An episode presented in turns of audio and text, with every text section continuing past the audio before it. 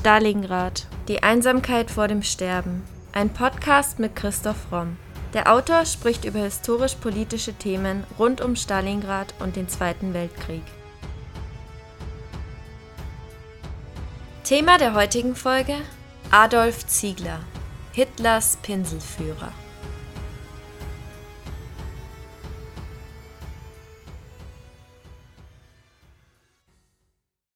Adolf Ziegler ist am besten bekannt als der Meister des deutschen Schamhaars. Er wurde von Spöttern im Dritten Reich wegen seiner großformatigen, in akademisch-realistischer Manier gemalten Aktbilder so genannt. Bei Hitler waren diese allerdings höchst beliebt. Ziegler selbst sagte einmal, bis vor nicht allzu langer Zeit nahmen Kräfte maßgeblichen Einfluss auf das Kunstschaffen, die in der Kunst nicht eine natürliche und klare Lebensäußerung sahen, sondern bewusst auf das Gesunde verzichteten und alles Kranke und Entartete pflegten und als höchste Offenbarung priesen. Ziegler war überzeugter Antisemit und in dieser Manier stellte er unter anderem auch die Ausstellung Entartete Kunst zusammen. Die Kölnische Illustrierte Zeitung schrieb darüber Auch der Führer und Reichskanzler besichtigte bei einem Besuch in Dresden diese Schreckensschau.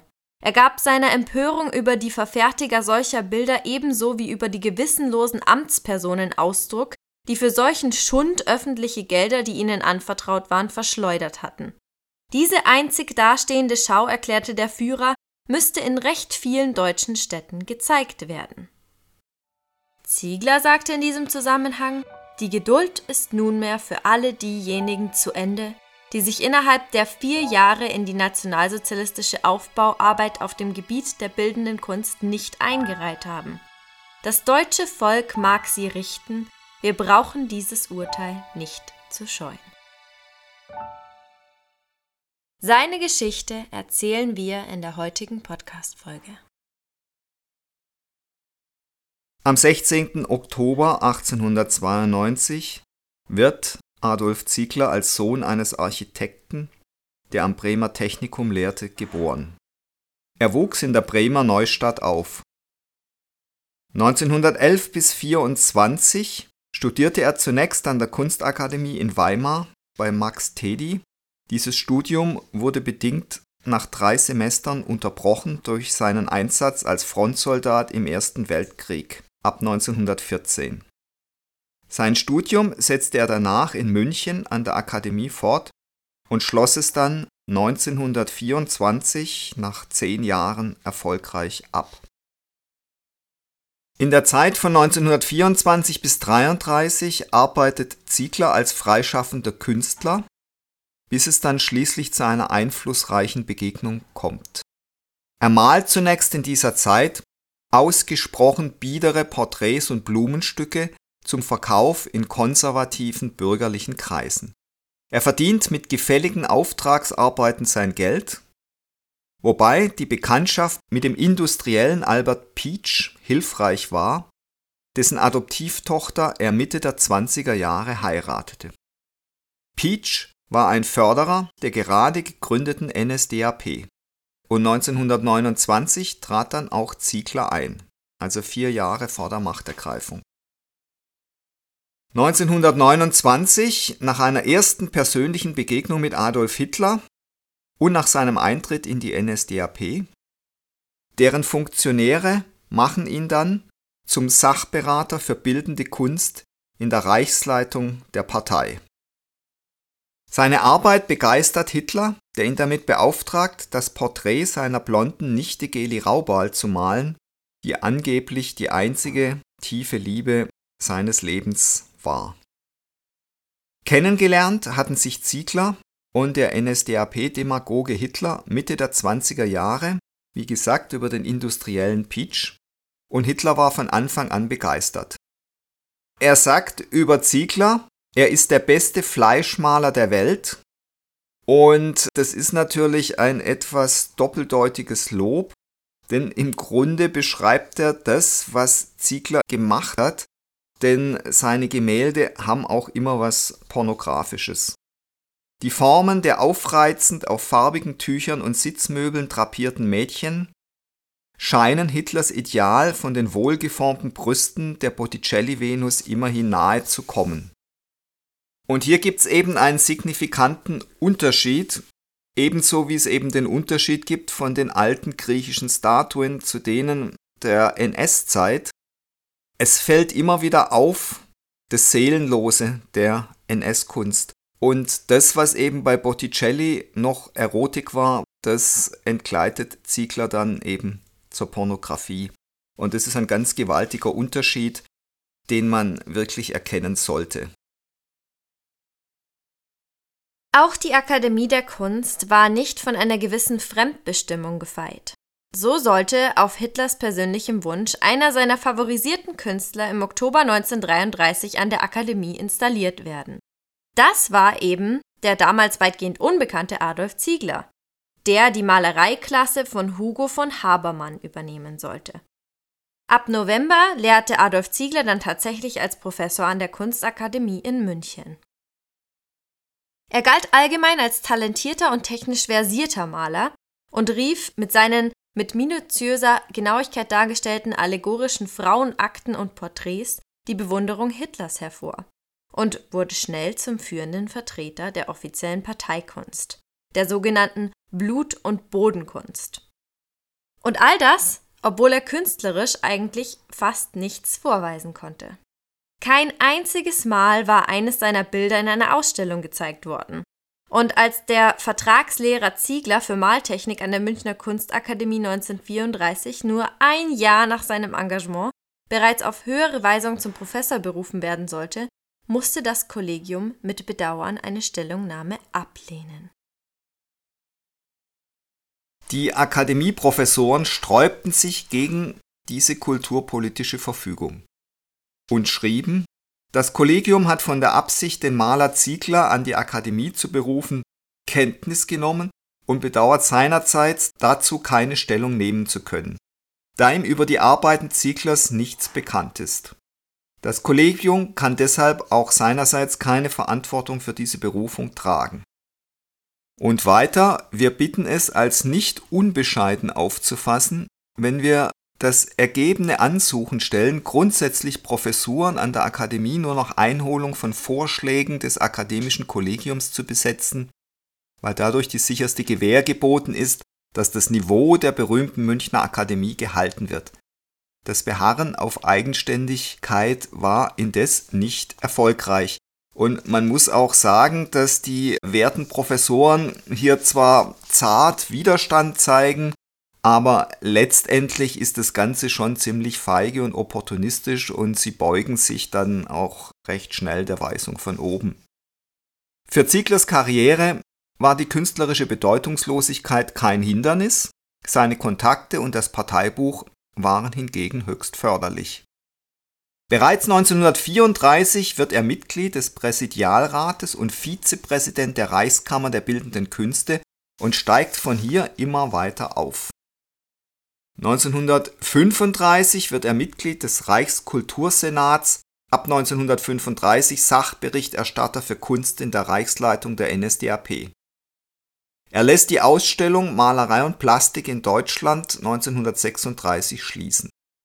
Sie war als Jahresausstellung des Deutschen Künstlerbundes vom und im Hamburger Kunstverein veranstaltet und als Beitrag zu den Olympischen Sommerspielen gedacht. Zur Reichskulturkammer. Zusammenfassend lässt sich sagen, dass der Staat der Kunst die ausschließliche Funktion zuwies, seine Ideologie zu illustrieren und zu verbreiten Voraussetzung dafür war die Gleichschaltung und zentrale Lenkung des gesamten kulturellen Lebens. Ein wichtiges Instrument hierfür war die Reichskulturkammer mit sechs Einzelkammern, die per Gesetz vom 22.09.33 eingerichtet wurde und dem von Joseph Goebbels geführten Reichsministerium für Volksaufklärung und Propaganda unterstand. Also Goebbels war letztendlich der Chef der gesamten Künstler in Deutschland. Mit totalitären Mitteln hob der NS-Staat die Freiheit der Künste auf, die als Reaktion auf die Zensur im kaiserlichen Deutschland in der Verfassung der Weimarer Republik garantiert und staatlich geschützt worden war. Die völlige Liquidierung der Autonomie der Kunst entsprach dem totalen Macht- und Autoritätsanspruch des NS-Staates. Kunst wurde als Herrschaftsinstrument eines menschenverachtenden Systems eingesetzt, willfährige Künstler dienten als Mittäter. Und dass die Kunst dann im Dritten Reich also qualitativ total runtergekommen ist, das lässt sich also nicht zuletzt auch am Beispiel von Ziegler eindrücklich nachweisen. Die Leistungen und das Engagement Zieglers überzeugten seine parteilichen Vorgesetzten, die ihn im November 1936 zum Präsidenten der Reichskammer der Bildenden Künste in der Reichskulturkammer beförderten. In dieser Position war Ziegler verantwortlich für die Diskriminierung moderner kritischer Kunst. Hier stand er an oberster Stelle. In der Kunstpolitik galt die Durchsetzung, dass nonkonformistische Kunst nicht mehr geduldet wurde und dass an diese Stelle der künstlerischen Freiheit die Bindung an Volk und Rasse getreten war. Ziegler ist verantwortlich für die Diskreditierung, Verfolgung und Unterdrückung moderner Kunst. Der 41-jährige Ziegler wird dann zum 1. November 1936 außerdem als Lehrstuhlvertreter im Rang eines Professors eingestellt, wird im darauffolgenden April verbeamtet und installiert nur drei Jahre später sein Büro in den Räumen der Akademie, das er für die Ausübung seines Amtes als Präsident der Reichskammer der Bildenden Künste nutzte. Ziegler erhält den zunächst sehr lukrativ erscheinenden Auftrag, die Kinder von Goebbels zu malen. Aber der Chefpropagandist war unzufrieden, und zwar als Vater. Zitat Goebbels Professor Ziegler zeigt mir die von ihm gemalten Bilder von Helga und Hilde, schreibt Goebbels 1936 in seine Tagebuchklatte, aber sie gefallen mir noch nicht, zu nackt und klar. Helga vor allem ist viel traumhafter. Offenbar missfiel Goebbels, wie freizügig der Künstler seine beiden kleinen Töchter, zu dieser Zeit vier und zweieinhalb Jahre alt, dargestellt hatte. Ja, und eben möglicherweise fehlten Ziegler die Mittel, das feiner darzustellen und es ist eben ihm wieder ins Platte und Plumpe abgerutscht. 1937 wurde Ziegler im Auftrag Hitlers dann mit der Reinigung der deutschen Museen und Galerien von entarteter Kunst, also Kunstwerken, die nicht der nationalsozialistischen Kunstauffassung entsprachen, beauftragt. Mit einigen dieser Bilder und Skulpturen wurde dann im Juli 37 die bereits erwähnte Ausstellung Entartete Kunst bestückt. Der Kreis derer, über die Ziegler sein Urteil gefällt hatte, war äußerst heterogen. Die Säuberung der deutschen Kunst ging mit großer Willkür einher, nicht selten geprägt von persönlichen Befindlichkeiten, schreibt die Kunsthistorikerin Birgit Neumann-Dietsch.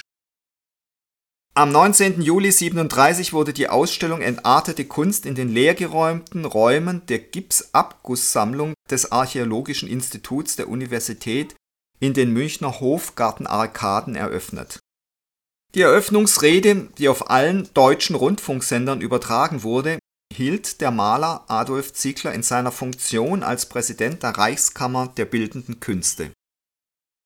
Die Ausstellung diente als Kontrast zur großen deutschen Kunstausstellung, die von Hitler am Tag zuvor im neu errichteten Haus der deutschen Kunst eröffnet worden war in der Eröffnungsrede der Ausstellung vertrat Ziegler die nationalsozialistische Kunstauffassung und polemisierte gegen die moderne Kunst. Die Ausstellung umfasste neun schmale Räume, in denen hingen dann 600 Gemälde, Plastiken, Grafiken, Fotografien und Bücher von etwa 120 Künstlern und man kann sagen, die sind dort zusammen gepfercht worden. Das Spektrum der vertretenen Kunststile reichte vom deutschen Impressionismus über den Expressionismus zu Dadaismus und Konstruktivismus. Es waren Künstler des Bauhauses dabei, der Abstraktion bis zur neuen Sachlichkeit. Besonders heftig wurden die Expressionisten attackiert. Eine extrem dichte Hängung in engen und halbdunklen Räumen erzeugte den Eindruck von Chaos. Die Stimmung wurde aufgeheizt und der Hass der Besucher gleichermaßen gegen Künstler und Kritiker, Händler und Museumsleiter gerichtet. Ziel war es, dem deutschen Volk vor Augen zu führen, dass bis vor nicht allzu langer Zeit Kräfte maßgeblichen Einfluss auf das Kunstschaffen nahmen, die in der Kunst nicht eine natürliche und klare Lebensäußerung sahen, sondern bewusst auf das Gesunde verzichteten und alles Kranke und Entartete pflegen und als höchste Offenbarung priesen. Bei der Öffnung handelt es sich um eine Hetzrede gegen den Expressionismus und seine Künstler, gegen demokratisch gesinnte und moderne Kunst. Ziegler wandte sich gegen Museumsdirektoren, die für alles offen waren, und natürlich die Juden in der Kunst. Unter anderem äußerte er sich folgendermaßen Sie sehen um uns herum diese Ausgeburten des Wahnsinns, der Frechheit, des Nichtkönnertums und der Entartung. Uns allen verursacht das, was diese Schau bietet, Erschütterung und Ekel. Den Drang der Museumsdirektoren, nur Krankhaftes und Entartetes zu zeigen, habe ich an einem Beispiel gezeigt. Es fehlt mir die Zeit, um alles das Ihnen meine Volksgenossen vorführen zu können, was diese Burschen im Auftrag und als Schrittmacher des internationalen Judentums an Verbrechen sich in der deutschen Kunst erlaubten. Also hier begegnet uns eine ganz platte, plumpe Umwertung der Werte, der gesamten Ästhetik. Das, was früher Kunst war, ist eben jetzt Dreck und was früher Dreck war, ist eben jetzt Kunst. Doch wie waren die ganzen Kunstwerke nach München gekommen? Adolf Ziegler erwähnte, dass er, ausgestattet mit einem Erlass von Propagandaminister Josef Goebbels, in einer nur wenige Tage dauernden Blitzaktion die wichtigsten Sammlungen moderner Kunst in Deutschland heimgesucht hatte. Dabei waren Hunderte von Kunstwerken beschlagnahmt und nach München transportiert worden. Auf diese erste Beschlagnahmaktion folgte bald darauf eine zweite, die noch weitaus umfangreicher war. Insgesamt wurden an die 20.000 Kunstwerke beschlagnahmt, davon etwa ein Drittel Bilder, Skulpturen, Aquarelle und Zeichnungen und zwei Drittel Druckgrafiken. In Dresden waren die staatliche Gemäldegalerie, die Skulpturensammlung, das Kupferstichkabinett, das Stadtmuseum sowie vermutlich auch die staatliche Akademie für Kunstgewerbe von den Beschlagnahmungen betroffen. Ein großer Teil dieser Werke wurde von den Nazis vernichtet, ein kleinerer Teil gegen Devisen verkauft. Diese Ausstellung ging nach ihrer Präsentation in München bis 1941 auf Tournee. Die Zusammenstellung änderte sich stetig. So bereiste die Ausstellung Entartete Kunst bis 1941 zwölf weitere Städte des damaligen Reiches. Von München ging es nach Berlin, dann weiter nach Leipzig, Düsseldorf, Salzburg, Hamburg, Stettin, Weimar, Wien, Frankfurt am Main, Chemnitz, Waldenburg in Schlesien sowie Halle an der Saale. Auch Schulen, Gymnasien und aber auch Grundschulen mussten diese Kunstausstellung besuchen. Und hier ist ein Bericht von einem der Jungen, der damals neun Jahre alt war. Und als in der Ausstellung stand, weder die Absicht, was die Schau bewirken sollte, noch verstand er etwas von der Kunst, aber er schreibt, er hat bis heute klare, feste Eindrücke von Einzelheiten, die für das Ganze sprechen. Besonders erinnern kann er sich, dass es Schilder gab, wo man die Ankaufspreise etlicher Kunstwerke lesen konnte. Das waren horrende Preise, kaum vorstellbare Summen. Die Zahlen kamen ihm als neunjährigem Jungen absolut schleierhaft vor und er wusste nicht, dass die aus der Inflationszeit stammten. Und etwas weiter, rechts hinter einem Zirkuswagen, standen dann viele Leute und es herrschte eisiges Schweigen. Erschrocken, gebannt, fast regungslos standen dort die Erwachsenen vor einem größeren Bild, dem Schützengraben von Otto Dix. Den Namen des Künstlers kannte ich nicht und ich habe ihn auch damals vergessen, schreibt der Junge. Grausames war zu sehen. Zerfetzte Körper, blutiges, ein getroffener, zerstörter Unterstand, dann Stacheldraht, ein durchschossener Schädel. Alles chaotisch. Schrecklich das Ganze. Einer aus der stummen Menge der Betrachter sagte ganz unvermittelt Aber malen kann der. Der Satz und die Stimme sind mir noch heute im Ohr. Ich verharrte wortlos wie die anderen vor dem Bild, aber nicht gedankenlos. Das also ist der Krieg, dachte ich. Ich finde das sehr interessant. Ich habe die Bilder von Otto Dix das erste Mal gesehen, da war ich 16 Jahre alt und sie beeindrucken mich bis heute tief. Und ich würde auch sagen, es gibt kaum jemand, der Krieg so gut dargestellt hat wie Otto Dix.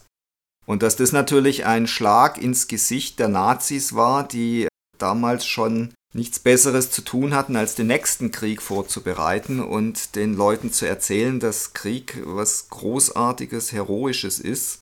Das ist natürlich auch leicht nachvollziehbar. Ende August 37 beschlagnahmte Ziegler dann in Hamburg weitere Kunstwerke, darunter 770 aus der Hamburger Kunsthalle. Parallel zu seinen parteibezogenen Ausstellungen fertigte er weiterhin eigene Kunstwerke, die er im Haus der Deutschen Kunst, so auch in der großen Deutschen Kunstausstellung in München präsentierte. 1937 veröffentlichte er das Buch Die Kunst im Dritten Reich. 1938 heiratete er ein zweites Mal, und zwar seine Frau Hilde Greve. Der Ehe entstammen zwei Töchter, Elfriede und Hilleken, geboren 1940 und 42. Aber auch diese Ehe fand schnell ein Ende und es kam zur Scheidung. Den großen Bruch in Zieglers Karriere gibt es dann 1943. Adolf Ziegler wird überraschenderweise wegen Defetismus verhaftet und wird für rund fünf Wochen im Konzentrationslager Dachau inhaftiert. Danach enthebt man ihn seines Dienstes als ordentlicher Professor sowie seines Amtes als Präsident der Reichskammer. 1944 wird er auf persönliche Weisung Hitlers in den Ruhestand versetzt. Es wurde aber verboten, weiterhin Pressemitteilungen über Ziegler zu veröffentlichen. Nach dem Zweiten Weltkrieg lebte Ziegler zunächst bei seiner Schwester in Baden-Baden und wurde als Mitläufer entnazifiziert. Der Umstand, dass seine Karriere so unerwartet geendet hatte, sollte ihm schließlich bei der Entnazifizierung von Nutzen sein. Wieder kam ihm sein Schwiegervater Albert Peach zur Hilfe. Er sagte aus, Ziegler habe ihn dafür gewinnen wollen, den Weltkrieg zu beenden. Der Hannoveraner Entnazifizierungshauptausschuss stufte den hohen NS-Funktionsträger schließlich wegen seiner Beziehungen zu Rechberg und weil er, Zitat, wiederholtes tolerantes Verhalten gegenüber rassisch verfolgten Künstlern gezeigt habe, von der Kategorie Hauptschuldiger zum Mitläufer herunter. Ziegler selbst gab sich während der Ermittlungen naiv bis weltfremd oder zumindest extrem berechnend. Im Protokoll zu seiner Befragung bezüglich der Aktion Entartete Kunst heißt es, Betroffener erklärt, er habe sich gewehrt bis zum Äußersten. In der sowjetischen Besatzungszone wurde sein Buch Die russische Gottlosenbewegung auf die Liste der auszusondernden Literatur gesetzt. Ziegler stirbt im September 1959 im Alter von 67 Jahren in Warnhalt bei Baden-Baden. Im Oktober 2022 gerät Ziegler nochmal in den Blickpunkt der Öffentlichkeit. Ein Bild von ihm hängt in der Dauerausstellung der Münchner Pinakothek. Georg Baselitz fordert das Museum dazu auf, das Werk zu entfernen. Denn Ziegler, so Baselitz, verfolgte jüdische und sogenannte entartete Künstler. Es ist ein Werk, das ins Auge sticht, allein aufgrund seiner Größe. Das dreiteilige Gemälde Vier Elemente von Ziegler stellt vier nackte blonde Frauen dar, die die Elemente Feuer, Wasser, Luft und Erde verkörpern sollen. Es hängt in der neu kuratierten Dauerausstellung der Pinakothek der Moderne in München, einem der wichtigsten Kunstmuseen Deutschlands. Dagegen hat sich nun eben der deutsche Künstler Baselitz in einem Brief ausgesprochen und die Abhängung des Werkes gefordert. Das Tryptychon beleidigt seine Umgebung, so Baselitz, der sich regelmäßig unter den Top Ten der wichtigsten Künstlerinnen und Künstler der Welt wiederfindet über den Brief berichtete zunächst die Süddeutsche Zeitung. Es schockiert, dass Nazi-Propaganda und diese schmuddelige Art in einem Münchner Museum möglich ist, schrieb Baselitz an den Generaldirektor der Staatsgemäldesammlungen Bernhard Marz und an Bayerns Kunstminister Markus Blume. Außerdem sei es, so Baselitz, ein schlechtes Bild. Adolf Zieglers Tryptychon der vier Elemente zählt zu den bekanntesten Ölbildern der NS-Zeit. Darauf zu sehen sind vier blonde Frauen, die eben die vier Elemente darstellen sollen. Und was mir auffällt, ist, dass es relativ einfältige Gesichter sind, dass es dann einen sehr weiblichen Oberkörper gibt mit barocken Brüsten. Und ab der Taille sieht man dann vier Paare von, wie ich finde, ziemlich männlichen Beinen. Also das fällt auf. Vielleicht ist das auch unbewusst ein Zeichen für die Ambivalenz, mit der die Nazis bevorzugt auch Frauen gesehen haben, wie zum Beispiel Sarah Leander, die ja auch sehr männliche Züge hatte. Also hier fällt schon ein klarer Unterschied auf zwischen männlich und weiblich. Und von der Maltechnik her finde ich, ist es jetzt nicht gerade das Allerbeste. Aber das ist mein persönlicher Eindruck von dem Bild. Bei der Aufarbeitung der Frauengeschichte im Dritten Reich stießen Kunsthistoriker auf sehr interessante Funde. Frauen und ihre Körper sollten während jener zwölf Jahre als unpolitisch und nebensächlich gesehen werden. Aber allein folgendes Zitat aus einem Brief von Adolf Ziegler an den Reichsbauernführer Daré vom 11. November 1936 belehrt uns eines Besseren. Sehr geehrter Herr Reichsminister, lieber Parteigenosse Daré, Nachdem der Führer in meinem Münchner Atelierräumen meine Arbeit, deren Entstehen Sie ja damals in der Reichskanzlei miterlebten, nunmehr gesehen hat und mir versicherte, dass mein Vorhaben, ihm ein Vorbild für seine Bauten herzustellen, gelungen sei, kann ich Ihnen heute die versprochenen Fotos senden.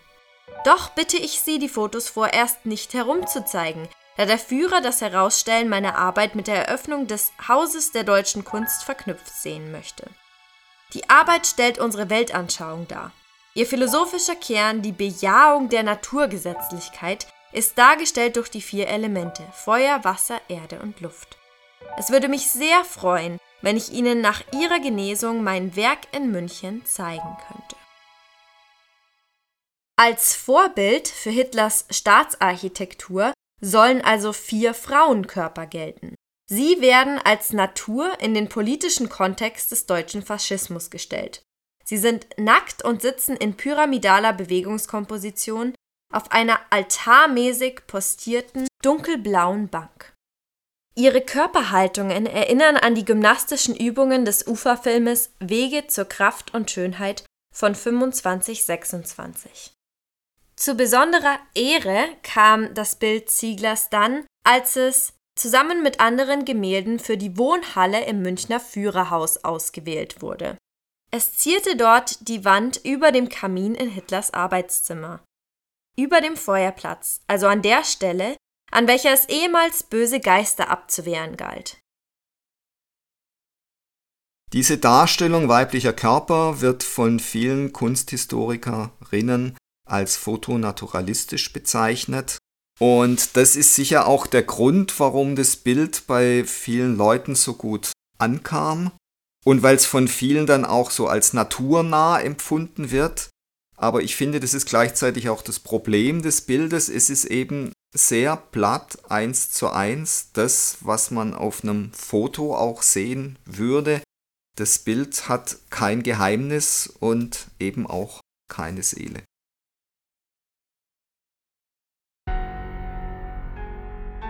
Das war Folge 145 unseres Podcasts Stalingrad.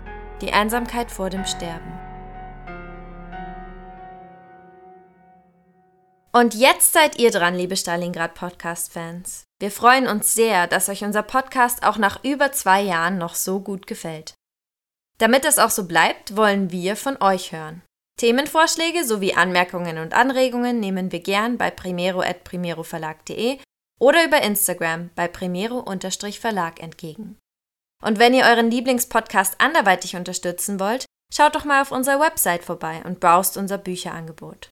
Wenn euch der Historienroman Stalingrad, die Einsamkeit vor dem Sterben gefallen hat, dürft ihr euch am 13. Februar diesen Jahres auf einen neuen Premiere-Roman freuen.